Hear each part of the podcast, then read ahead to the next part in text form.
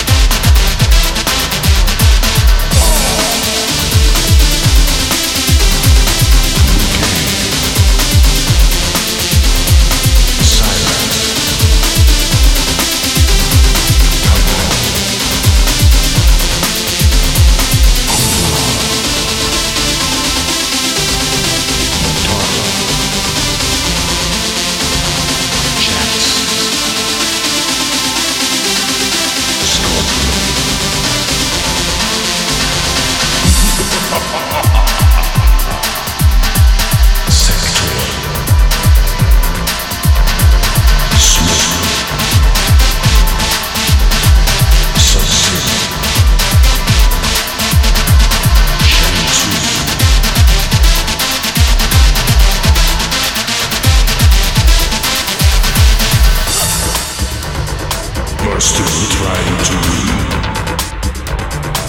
you will never